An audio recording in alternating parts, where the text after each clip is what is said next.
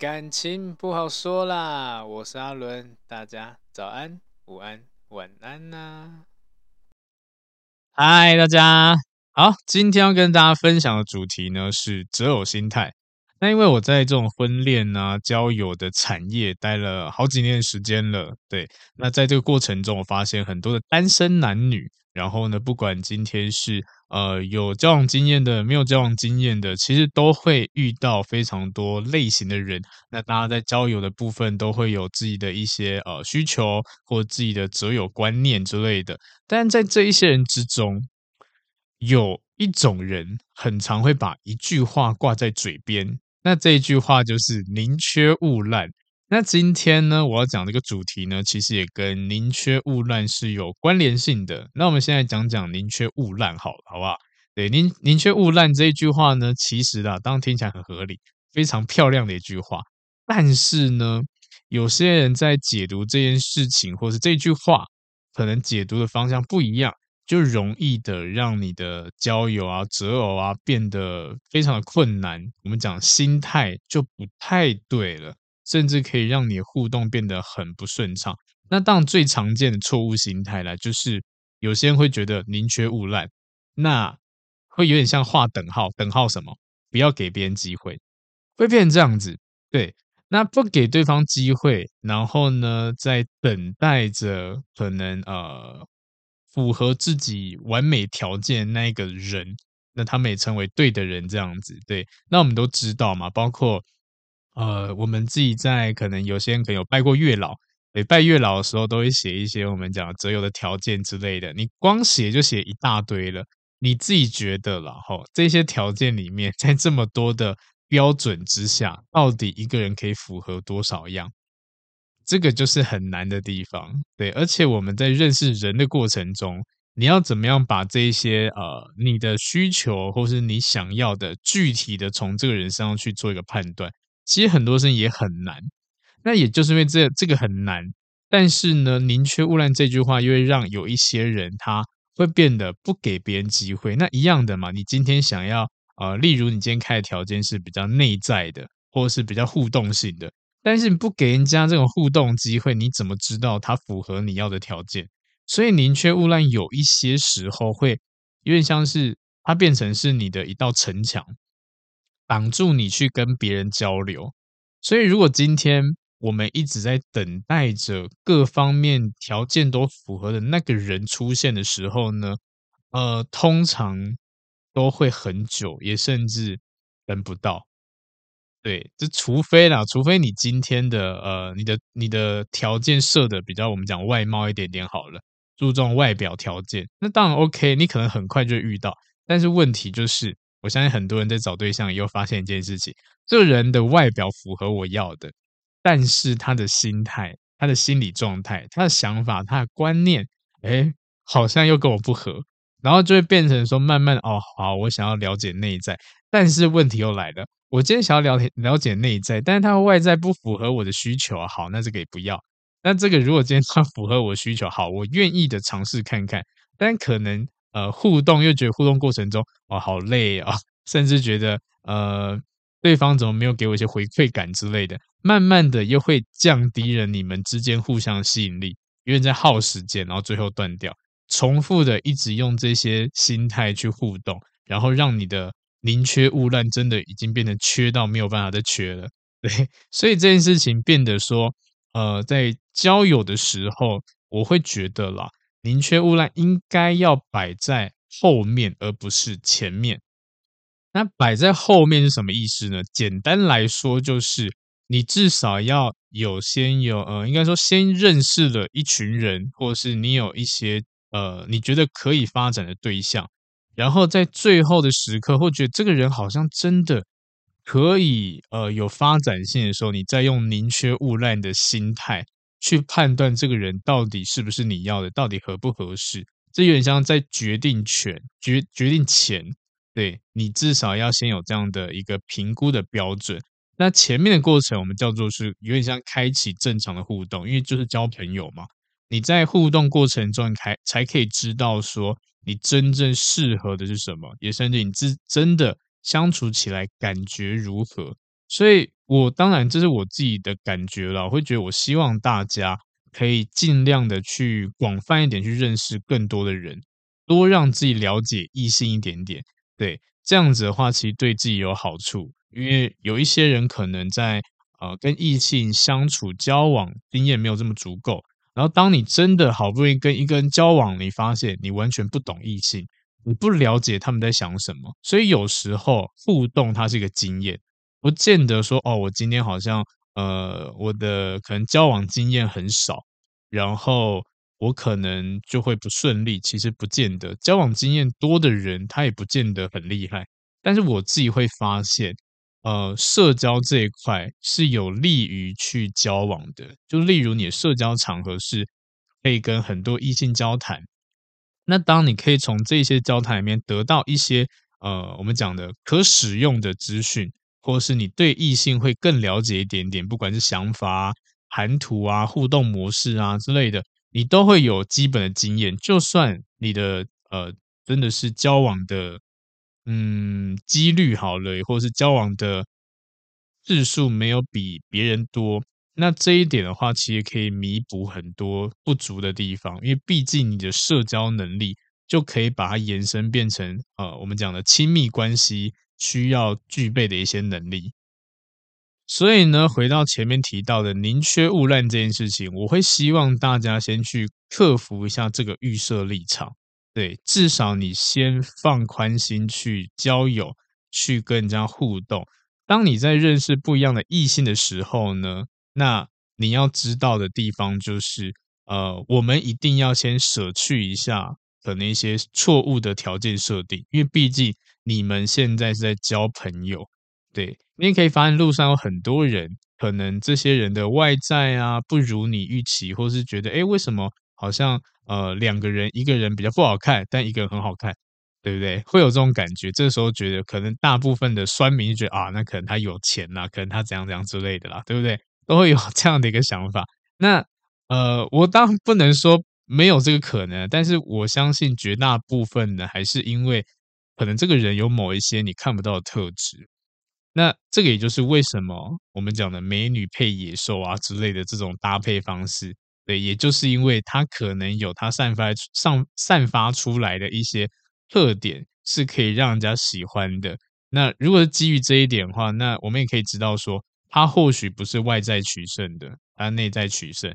那如果今天外在取胜的话呢，当然很多人都会想追这个人，也容易的会有一些风险啊。毕竟这个长相每个人都喜欢，追求者多，那他可能就会在选择的部分。会变得比较，嗯，可能啊，看得比较表层一点点。那如果今天我们是看内在的话，当然你要给人家有机会去看内在，或是你去看别人内在，这些都是要我们讲的试出一点善意去开启这个互动，不是用宁缺毋滥把自己挡住，跟别人挡住，就啊这个不 OK，那我就挡住。交朋友也不行吗？对不对？我当然建议就是交交朋友也不错。那至于后面有没有结果，那再说，至少你还有一个朋友。至少你多了一个朋友，也是一个好的发展。不用觉得每一次互动就一定要什么在一起啊、结婚啊、生小孩之类的，这个有一点真的是，嗯，有点阻碍了。应该这么说，对于择偶方面来说，它不是一个最好的一个选择、一个方式。然后呢，再就讲个比较现实的哈，在现在的交友市场，其实大多数我们物化一点点好，不好意思，先物化一下。就是呢，这种两性市场、交友市场，真的就很像是商品一样，大家在比条件，对，所以有一种说法叫做“没有卖不出去的商品，只有卖不出去的价格”。虽然把人跟商品比喻会有点不太舒服，但事实上啦，我自己在这个产业、在这个环境待这么久，发现，呃，其实这种两性市场的残酷程度，会真的比外面的商品买卖还要更现实，对。那我相信很多人听到这一点有有点感触。那在使用交友软体的人，或者是去参加联谊的人，一定会很清楚的感受到这个市场 真的是很无奈啊，对不对？如果今天不是帅哥美女，你当然可以曝光几率就会低很多，对。但如果今天我们自己要求条件又是比较高的，那更不用讲，可能难度又更增加这样子，对。那这个就是在呃挑选上面会变得很严苛。而且我们也会怕自己可能选错对象啊，或者是怕自己吃亏啊，任何一切啊，让你在挑选在找对象的时候会止步不前。对，所以在这种状况之下，不管今天是在呃婚友社，还是网络交友，还是联谊活动之类，都无所谓。其实绝大多数的人在找对象的时候啦，都会有一种想法，会尽量的、尽可能去找一个条件比自己好的对象，会变成这样子，然后不会去考虑跟自己差不多，或是比自己差的，尤其比自己差，连看都不想看。对，所以这个也是呃，我们讲的择偶心态可能比较不好的地方。对，因为在这种状况之下呢。每个人都往上看，都不不平视，不往下看，那是不是永远都找不到人？对不对？除非有一个人愿意低头看下面的人，可能就会配对成功。要不然每个人都想要找更好的啊，看高不看低这样子。那这种态度其实就会让每个人都不断的去碰壁，然后会受挫，甚至你会开始丧失自信心这样子。慢慢的就会有一些真的是丑男丑女的心态跑出来。对，然后尤其是在这种交友的环境里面，真的很多会去抱怨，抱怨说啊，我这样的条件，然后这些人凭什么看不上我之类的。那检视的是谁？检视是别人，而不是自己。那有一些人真的就比较吃亏，外貌啊、身材啊，或者是身高之类的啊，就真的不符合别人的择友条件。那这个时候呢，当然他喜欢的人可能更漂亮、更好看、更帅气。那对方不不愿意看他一眼，就开始暴怒，就生气，就觉得啊，这个这个女生怎么这样，男生怎么都这样子，开始愤世嫉俗，对，慢慢就会让这个心态开始变得不健康，然后呢，会用一些相对偏激的互动模式之类的，对，也甚至学所谓的呃一些嗯 PUA 的方式，也是有可能的，对，那这个就是很多人在这个产业里面或者在这个环境里面会导致心态。呃，出状况的一个问题，但其实我讲这一段是要让大家理解，就是为什么会从宁缺毋滥提到这边，就是因为这种择友方式其实都在头的部分，就是你刚开始你就设了太多的门槛跟条件，你设的非常多，或者你想要一个很美好的开局之类的，但是老实说，现实的问题就是，你若用这种方式去呃要挑选对象。你连门票都拿不到，也就是因为门票都拿不到，所以你的交友状况会一直跌跌撞撞，然后会变得很累很辛苦。你甚至会觉得为什么遇到的人都不 OK 之类的。有可能你遇到很 OK 的人，只是你的标准比这些人还要再更高。也甚至我在讲一句更老实的，有时候呢，我们吸引力其实都会吸引到同温层，对。那如果你今天发现怎么来找你的人或跟你互动的人都是那个层级的人，那你自己要思考一下，你是不是也在那个层级里面？这件事情其实很多人都没有认知到。那这个当然是因为我在这个环境的一个经验，所以跟大家分享。有时候我们跳脱一下，你自己去检视一下你的生活环境、工作环境，甚至你的交友环境之类的，这些人的值。这些人的可能在我们讲社会阶层里面，到底是哪一个阶级的？对，那你想要找那个对象，他会出现在哪个阶级？这样就很好去区分出来了。不是有时候不是因为你自己多糟还是什么找不到，有时候可能跳个环境就会不一样。那当你能能不能够到更好的阶级去找对象？当有可能，职业变成说你自己要努力，你才可以进入到这个阶层里面。对，要不然其实我自己在这个环境，我发现。有蛮多人，他的呃，他自己的状况或他自己的条件就没有满足他的择友的条件的标准哈，就有点像是我今天想要帅哥美女，但是我自己就不爱打扮啊，很邋遢之类的啊，或者身材很走中。那这样状况之下，他们帅哥美女当然也会想要选选帅哥美女。那为什么要选你？那有钱吗？你可能又没有钱。那有什么会讲话吗？肯定不太会讲话聊天。心肠好吗？也不见得。会温柔体贴吗？好像也还好。那这一连串下来，你就发现自己在的阶层，可能就本来就会比较难销售出去。对，所以用物化一点讲会比较不舒服。但老实说，在现在的环境，真的就是会会这样子。所以也是希望大家啦，在找对象的时候呢，嗯、我会觉得至少啦，至少可以从跟自己条件差不多的对象去做一个互动，这样子。对，不要有太，当然，如果今天可以找到更好，是很棒的。但不要把目标或者把族群都锁定在那些比较高标的，至少啦，至少先跟一般人、跟自己差不多的人去开启互动。但如果有更好的，你再去跟对方开启互动也没关系。这边指的互动就是一个简单的交朋友，也是要从交朋友开始，你们才可以进入到我们讲感情这样子，而不是一开始我连交朋友就在挑颜值，交朋友在挑财力，交朋友在挑身材之类的。那这样你的朋友交得到吗？那如果交得到的话，是不是这些人也要也要看你的颜值，看你的条件来跟你交朋友？所以这样子，某部分来说，我们这一些价值观，或是我们这一些择友的心态，哈，就有点呃变得歪掉了，甚至变得非常的不像交朋友，而是在挑东西、挑物品，对，买菜挑菜的感觉。那这一点的话，我希望大家听完以后，哎，至少有认知到，我们可以小小修正一下。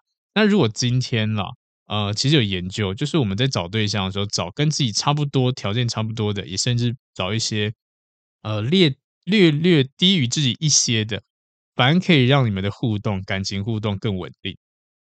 所以我也希望大家在择友之前啦，呃，你的条件的话，条列式的条件，当然可以抓一些比较核心点的特质。那我给大家一个最简单的一个嗯设条件的方式。呃，如果你今天你要设条件的话，那哪一些是核心的？就思考一下。这个条件如果拿掉了，那这个人会不会完全改变？如果今天这个条件拿掉了，他还是没有改变，代表说这个条件叫做附加的，那真的是本质的东西。其实一拿掉，这个人就完全不同了。例如好了，你今天想要遇到一个善良的人，那善良这件事情，这善良一拿掉，这个人就不善良了。你也可以这样去理解。但是如果今天一个善良的人，然后他有钱。对，然后呢，把有钱拿掉，他没钱，但他还是善良的人。这个就是我们讲的本质，人是不会变的。可能周围的环境、周围的一切是会调整，但本质是不会变的。一变的话，完全不同类型的人。这是一个比较简单的判断方式，判断本质跟外在附加的东西。但现在很多人在找对象的时候，都找是条件设是附加的，然后本质都没有在管。所以，当你今天附加的条件，哎，你遇到了，然后真的相处，你发现很多的磨合，那很正常啊，对啊。而且，呃，老实说，就像有钱这件事情，好了，我真的遇到蛮多的个案都是这样子的，找了一个有钱人，很好啊，你目标达到了，但是呢，后面还是分开了。然后来咨询的时候，我就问他说，哎，这不是你就是当初想要的吗？为什么现在变成这样子？然后对方给我的回应就是。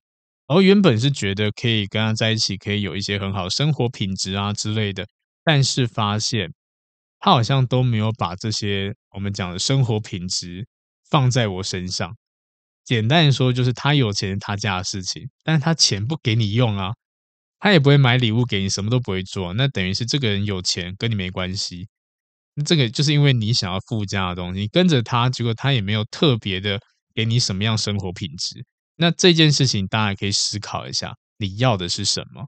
然后这个东西，如果今天都是要对方给你的，要主动给你的，那这个是不是会引引发很多的不必要的争执呢？或者是我们自己是我们讲的，呃，跟人家拿东西相对来说姿态就会比较低一点点，对，所以相处之下，你会不会觉得自己比较卑微？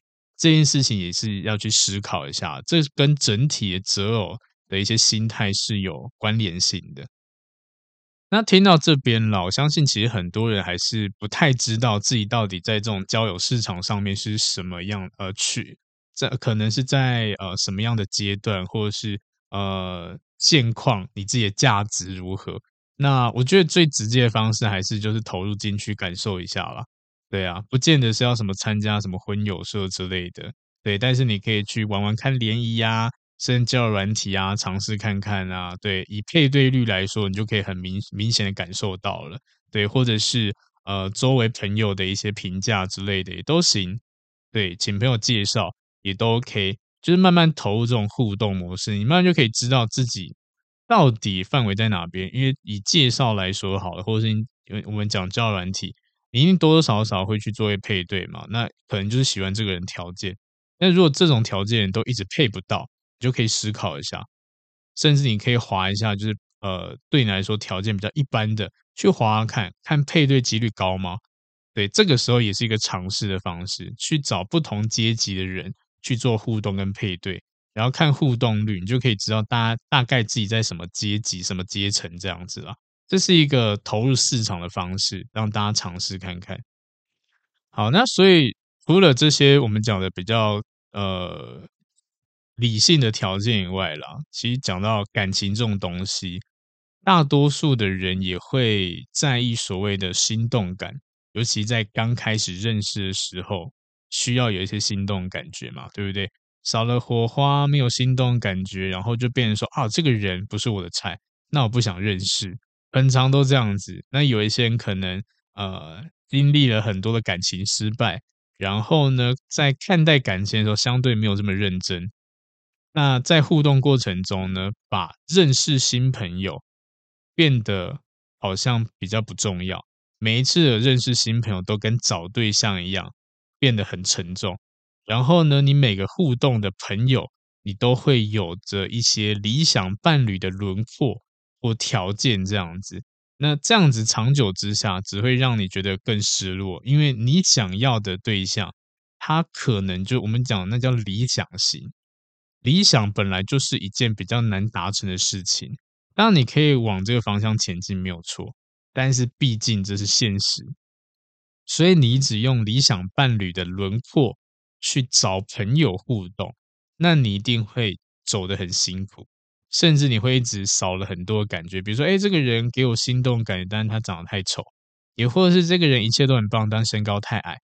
然后呢，任何身材啊、长相都有，但是他很穷之类的，就是没感觉，就是有问题这样子。所以慢慢的会越来越慌张，然后就会开始。就真的又开始呃怨天尤人又来了这样子，很辛苦很累，但不可否认啊，这就是我们在呃互动过程中要的感觉。对，因为我觉得我刚刚提提到的这一些东西，其实很多人不都不陌生。我也可以老实跟大家说，很多人都经历着这样的感觉。对，觉得哇交友很受挫啊，互动很很容易陷入困境之类的。那明明我已经跟这人开启约会的阶段。但是怎么好像没有办法再更进一步？自己好像就觉得好像这不是我要的，然后就阻碍你们呃深入了解彼此的一种感觉。那其实这种状况呃，我自己发现啦，蛮多人都在初期就做这样的一个判断，就是你今天如果真的想要找对象好了，多数人在初期可能连。约会一次两次都没有约过，就直接淘汰出局，只是纯聊天而已，就直接这个就结束了。你还不够了解他，然后就被你淘汰掉了。所以慢慢的，因为你的淘汰率太高了，你把人家淘汰光了，你连深入互动去了解都没有。那慢慢的，你当然会很累啊，因为我我们都知道，社交是需要消耗社交能量的。那这个社交能量，只要你长期的很。高强度的一直一直去可能聊天啊、约会啊，或是出去好跟朋友去聚会之类的，你会觉得很累，会觉得真的是很想要休息一下。那我自己的个案就蛮多这样子的，一直想要脱单，所以疯狂去社交，然后疯狂的呢会觉得说以量取胜，然后每个都呃没有很深度去了解，就是有点像用初阶的印象，或者是用可能文字上聊天就会把人家判死局。也是看这个长相就先淘汰，慢慢觉得说哇，这个社交好像很没有意义。一样的，我会建议大家就是不用把量拉得这么宽，至少你可以每一个都深度的去了解过后再做出判断，不要想这么多，你就是去深入的了解一个新朋友就好了，对，而不是要好像呃，只要你开启这个互动，这个人就是你的未来目标。那我觉得这样子会让你压力太大，因为毕竟每个人他都有一些优点跟缺点。如果你今天把它当做是一个呃未来目标、未来对象的话，你可以，你一定会从他的整体的相处的感觉感受到一些缺点。那这个这个时候只要出现缺点，你一定会告诉自己说，这个人可能不是我要的，因为他虽然已经快满分，但就就只差这一点，我没有办法过关。那这个还是结束好了。那这个结束是什么意思？搞不好你就放弃了做这个交流，放弃做这个互动跟沟通，然后把这个接近满分的人就这样放走了。对，这件事情也很常见。但如果今天他是朋友的话呢？你用朋友的角度跟他聊天，那搞不好对方也对你感觉还不错。然后我们用这种朋友的角色去互动，慢慢告诉他说：“哎，其实我觉得抽烟这件事情太好，我没有很喜欢男生抽烟，没有很喜欢女生抽烟之类的。如果他今天对你有意，他搞不好会因为你这句话慢慢去调整自己。等到他真的完全的戒烟成功了，那会不会机会就来了？但是前提是你们愿意互相维持彼此的友谊关系。”而不是哦，他因为他这一点没有过关，直接淘汰，我换下一位，那这样子很可惜，对，所以我觉得在这种社交的过程中，我们不要好像光一点两点把人家打死，人是会改变的，人是可以调整的，只是他们要有目标、有方向、有动力。对，如果今天你什么样情报都没有去跟他沟通，没有告诉他，对方也不知道啊，然后莫名其妙被淘汰。这件事情其实老实说蛮可惜的啦，而且大多数人都会说，我想要了解一个人的本质，了解他的价值观。那扪心自问一下，你们到底聊天聊了哪些跟价值观有有关联性的东西？没有啊，搞不好很多人聊天都聊一些很片面的东西，对不对？很无聊的，很琐碎的，你根本就不了解他。那这光这一点的话，我给大家一个建议啦，如果你今天想要在短时间内，快速的了解一个人的我们讲的价值观之类的，好，或任何观念，我们可以用开放式的提问。那这种开放式的提问呢，不外乎就三个方向，呃，感觉、感受跟为什么。把这三个东西加入到你们的对话里面，其实就可以有效的引导对方去用一些呃开放式回答，或者是给你更多情报。这样，例如好了，今天。可能在聊天的时候，你们聊啊，我的兴趣是呃，可能呃钓鱼，好钓鱼。那你可能听完钓鱼就哦，好钓鱼，我可能没有兴趣，你就可能就不会聊下去了。但是我们今天是要了解这个人，那我们可以怎么跟他聊？诶，钓鱼这件事情，可以说啊，那你为什么会喜欢钓鱼啊？那钓完的感觉如何啊？那感那钓鱼的那个当下的感受度呢之类的，或者如果今天我是新手的话，我应该要怎么去做准备？或者是你有什么建议吗？随便都 OK。开始这样互动，尤其前面三个部分，感觉、感受、为什么，就是可以有效去了解他为什么会做这件事情。因为每个人做事情都会有一定的动机跟原因，我们了解他背后的动机跟原因，其其基本上你就可以掌握这个人的某些的价值观。就像工作一样，如果都是一样的工作，有一些人就觉得哦，没有啊，就我不知道干嘛，所以我就顺着就做这件事情了，就做到现在。但有一些人，他觉得他有目，他有目标，他有抱负，他有理想，他觉得这个地方是一个踏板，他在边先磨练了几年，可以跳到更好的地方，有资历了，有经历了，有任何一切了，会比较好升迁。对，但是他们在同个单位、同个产业，大家去思考一下，对不对？所以多问这些都好，任何兴趣啊，或者是任何的对这跟这个人有关联的事情，都可以用感觉、感受、为什么去做一个询问。那当对方讲出来的时候，其实你就离呃了解他又再更多了一点点。那所以啦，我也希望大家可以尽量的去互相认识。那尤其在如果你真的是单身很久的人，或者是你今天一直想要脱单，然后都不顺利的人，我希望你可以做到，就是把每一次的互动都当做是认识对方，好好认识对方就好了，不要先预设他是什么另外一半。就是一个新朋友，有点像你去拓展你的交友圈，拓展你的视野。他可能来自不同的产业环境，那这个产业环境我们现在生活中是遇不到的。刚好有这人出现，哎，我的了解一下，拓展你人脉也好啊，对不对？那第一次约会当然不用想的一定要什么心动感之类的，但是如果你今天把这人当做是真的互动起来还不错，那可能约了四次、五次、六次之类，你发现。还没有心动感，还没有想要交往冲动，那当我可以说，或许这个人就适合当朋友。但这也也是因为你们已经约了这么多次了。但如果你今天只有一次，甚至连还没有都还没有开始约会，就先把自己啊，我们讲心态先平稳一点点，好好认识对方。第一次的约会或初期的互动，主要的目标啦，当然就创造一个我们讲轻松愉快的交谈啊，就这样就好了。对，诚实的去观察对方，也甚至诚实的去表达自己，从这个过程中真实的认识呃彼此这样子。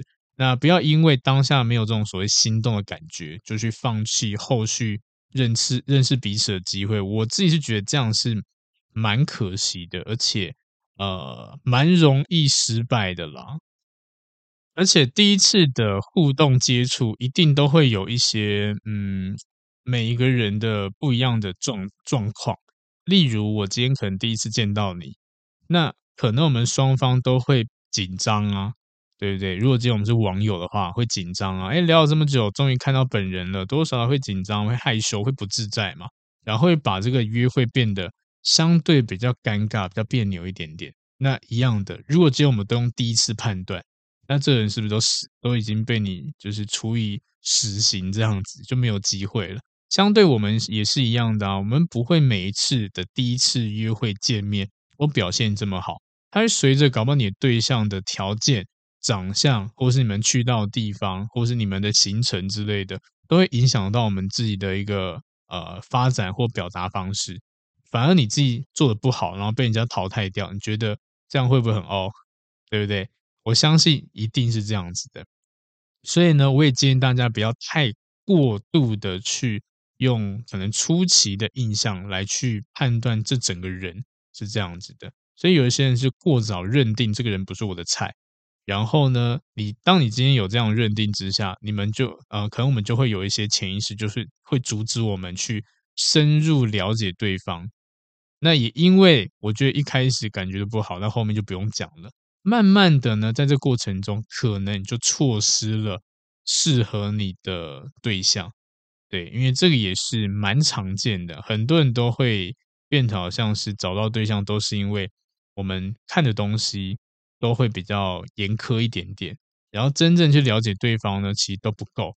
所以在这样长期的这种恶性循环之下，你要。找到一个好的对象，适合你的对象，难度是很高，甚至找不到，所以这也是大家可以去思考的一点。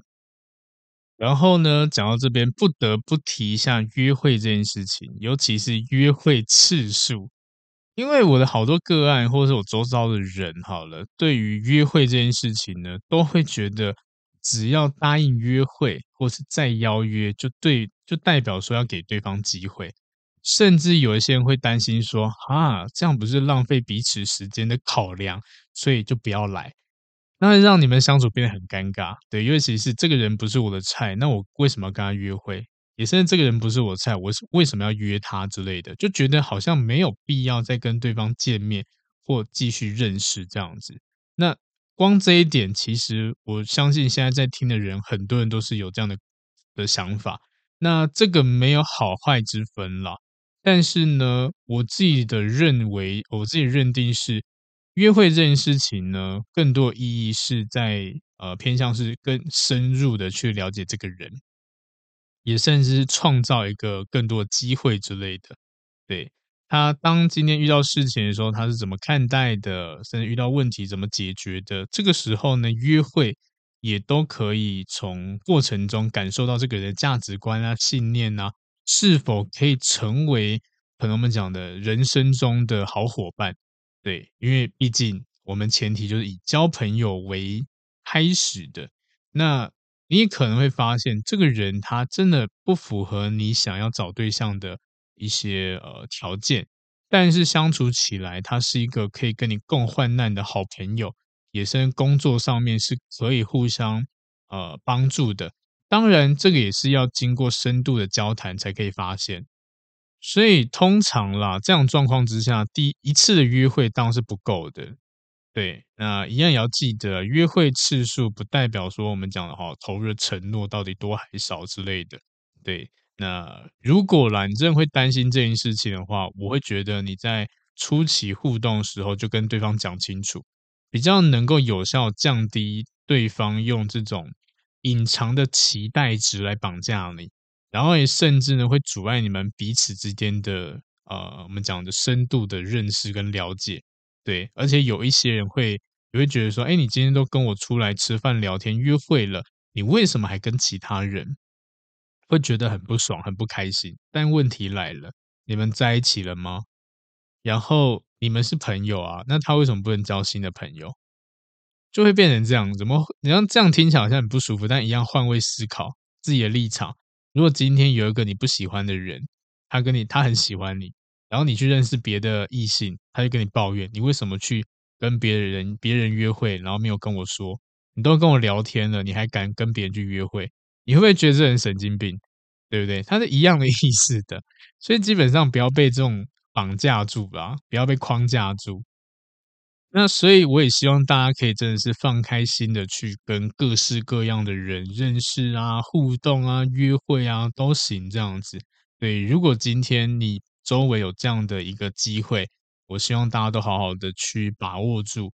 你也可以从这些人里面遇到可能呃更好的对象也是有可能，因为毕竟像我刚刚前面提到的，我们今天要跳脱我们的舒适圈，其实老实说难度很高。对，尤其像是我们工作环境好，我们可能做一开始选定的工作职业类别，就可能会走一辈子。对，诶，这其实不可否认啦。对啊，像我好，我今天要跳脱到其他产业、金融业之类，我觉得我跳不过去，因为毕竟我专业在这边，我学到这个好几年、呃十几年的这种能力好了，我如果跳到金融业，等于是从零开始。所以在这样状况之下，我就没有办法去做一个调整。那我相信大家都是一样的，所以变说你的环境也就是这个小圈圈。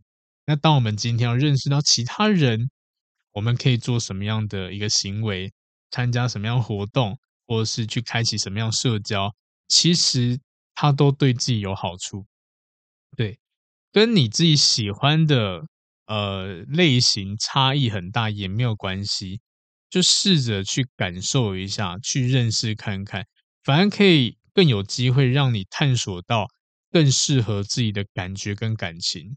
因为有时候我们会局限，也是我们会被一些我们讲的韩剧啊、日剧啊、台剧之类的，会被影响到啊，有这样的对象多棒啊，对。但是那是出现在剧里的角色嘛，对不对？现实生活中可能有，但有搞不好也是别人的，对，也或者可能有。但是呢，你们之你们可能在不同的环境，所以遇遇不到他。所以我们要用呃最简单的方式，就是去拓展你的多元性，去慢慢的感受一下每个人每个行业，然后给你的感觉怎么样。慢慢你会发现说，哦，原来我好像喜欢这种感觉。这个时候你就慢慢的又更了解自己，很清楚明白自己想要什么样的感情，这样子，对。即使啊，即使你一直啊、呃，还是呃约会完，还是发现说，哎，我好像还是喜欢这一种，那代表说你可以更确定的知道你自己要的是什么东西，可以更确定你过去的方向是对的。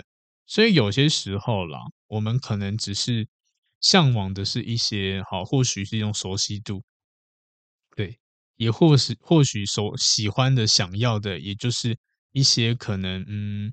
我们也可以说既自己的一些既定标准之类的，但这个既定标准搞不好就是因为我们自己是没有能力得到的，所以我想要从别人身上得到，那这个就会变成是一个相对来说会比较艰难的一个选项。对，就像我今天没有钱，我想要找一个有钱人，这样我就可以开心的度过下半辈子。但是，一样的，有钱人为什么要选择个没钱的人？你能够拿什么样的筹码跟他交换？这又是一个很现实的问题，对不对？所以在这种呃，我们讲择偶的心态上面，可以做调整。以我自己的认知啊，会觉得用这种呃多方拓展交友的方向跟态度，其实可以更快速的找到对象，而且可以找到更适合、更有点像相处更长久的对象。但如果今天你都是好像都用单挑的，然后朝着一个方向一直直冲。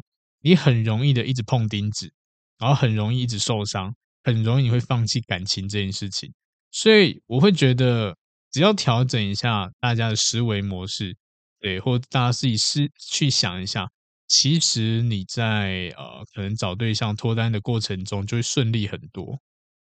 所以呢，如果你今天真的想要找一段呃认真的关系，然后甚至想要走入婚姻，好了，我会希望大家可以思考一件事情，就是这一件事情你要放在心里，就是爱的发生，它需要一点时间的，对，然后这个发生的可能时机点，就取决于你们的互动、你们的培养，对，因为像昨天我在呃咨询个个案的时候，他就问我这样的问题。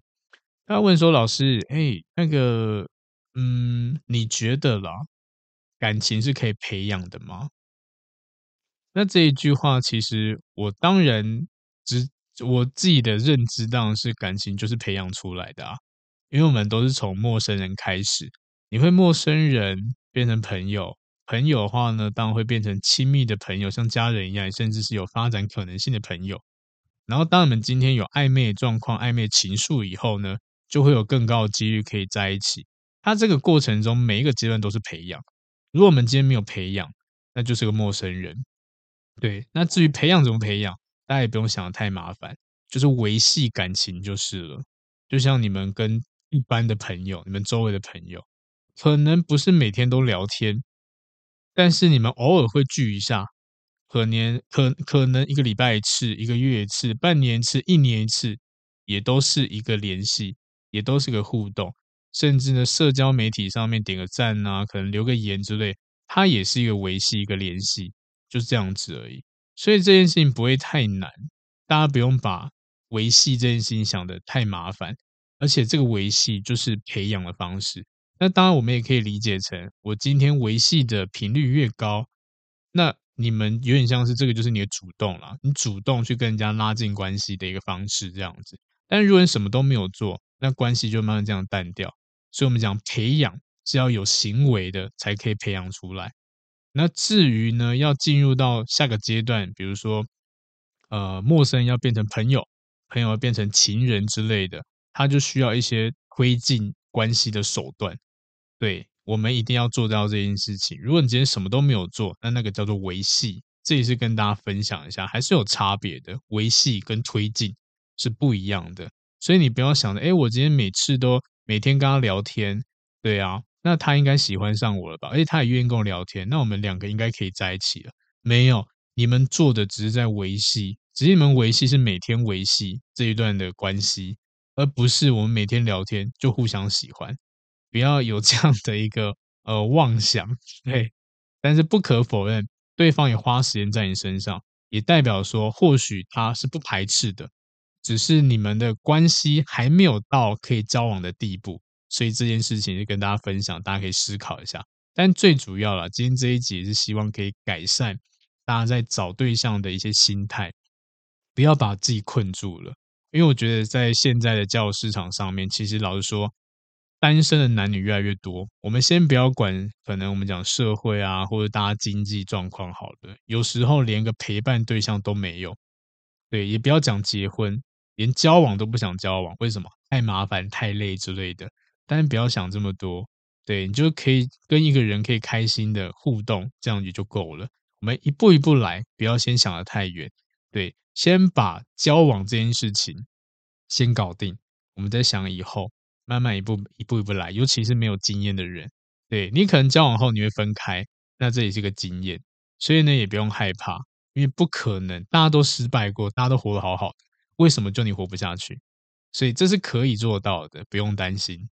那这整个过程中啦，其实也是希望大家从互动，然后呢感受，去慢慢的更了解自己想要什么。因为就像我自己在做这些个案咨询的时候，我都会问：那你们想要什么？你觉得自己是什么样的人，或者你想要的对象是什么对象之类的？其实蛮多人都回答不出来的。他们对自己可能没有很了解，对自己想要的也没有很了解。那当然，你都不了解状况之下，你就容易变动啊。对啊，那如果今天你都是这样子不明确的话，那不如你投入这个市场，你去互动看看，你去尝试看看，你可能就会有更多的了解。所以，当你了解了这个生态，或你自己，或者是意境好了，你其实掌握度更高，然后呢，你自己也会越来越有自信。所以这一系列的行为、一系列的想法、一系列的心态呢，都是大家可以去调整看看的。那我希望啊，希望大家听完这一集以后去调整完，你们在交友的路上会顺利很多。对，那呃，如果有什么其他相关问题，你当然也可以来预约咨询这样子。对，因为呃，我会觉得以现在来说啦，大家可能跌跌撞撞的太多了，那不如我们就直接抄近路之类的，就让我来跟你分享一下，可能有哪些状况。是可以不用去冒险的，可以怎么样去做会比较好一点点这样子啊？如果有需要的话，再私讯我。好，那今天这一集呢，希望有帮到大家。那如果你周遭有朋友呢，也在这种择偶的状况里面，一直浮浮沉沉，很辛苦，那你也可以分享给他们听。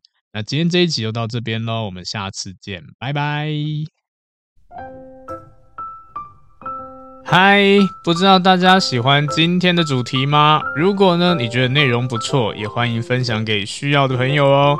那也可以留言给我一些回馈，但记得要五星好评哟。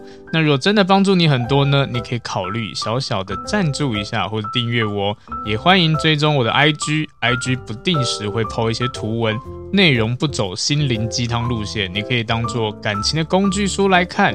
那如果呢是感情方面的问题很难解决，欢迎 IG 私讯我预约付费咨询，合作邀约呢或讲座也可以私讯甚至 email 给我。那感谢你的收听，也祝福大家感情顺利喽。